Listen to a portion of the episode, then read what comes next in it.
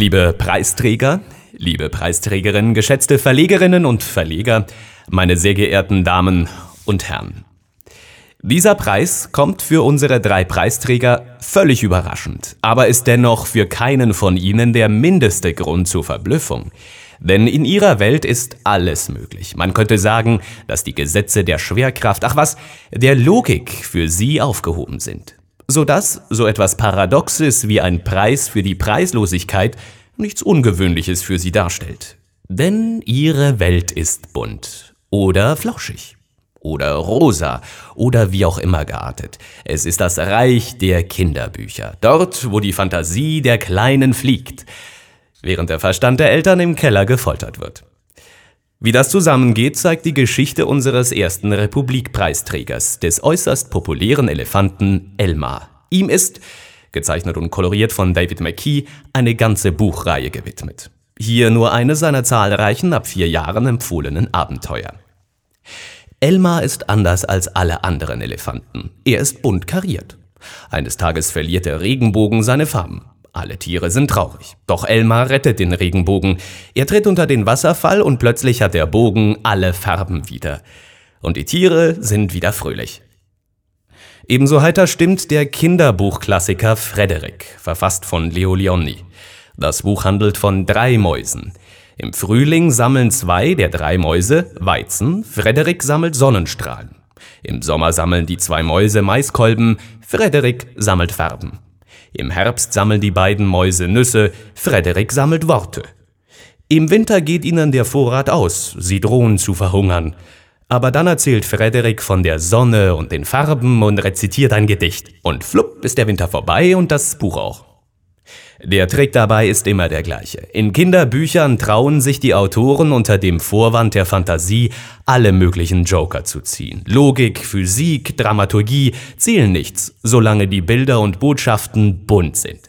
Weder Elmar noch Frederik zahlen nur eine Sekunde einen Preis, nicht einmal für Bummelei oder Außenseitertum, für die dann im Schulzimmer und auf den Pausenplätzen der Preis gezahlt wird. Und so herrscht auf jeder Seite Gratisfreude wie auf einem Drogentrip.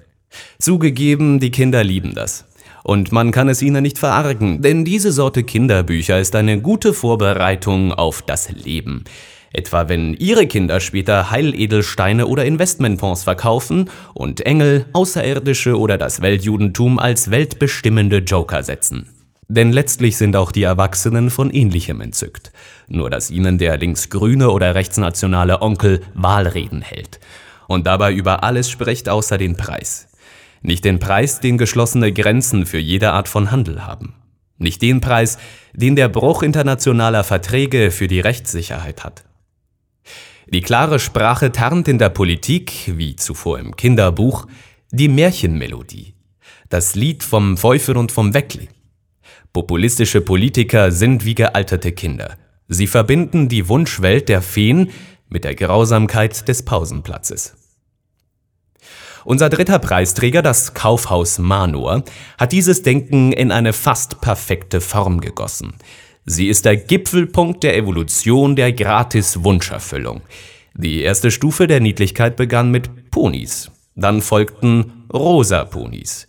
Dann rosa Einhornponys und dieselben mit Flügeln Pegasus-Einhornponis.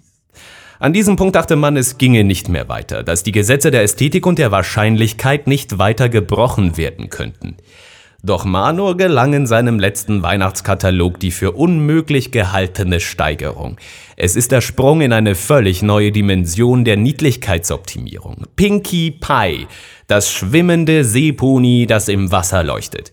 Das ist vielleicht das schönste Bild für die Vision des preislosen Denkens, wo sich in den Herzen der Kinder, später der Wählerinnen, die radikale Niedlichkeit der Kinderindustrie eines Tages zur Niedlichkeit der Radikalität in der Politindustrie entwickelt. Und deshalb habt ihr, lieber Elmar, lieber Frederik, lieber Manor-Konzern, den Republikpreis für Preislosigkeit verdient, so wie ihr aufgrund eurer Geburt alles verdient habt, ohne Logik, ohne Gesetz, ohne dass ihr irgendetwas dafür tun müsstet. Dankeschön.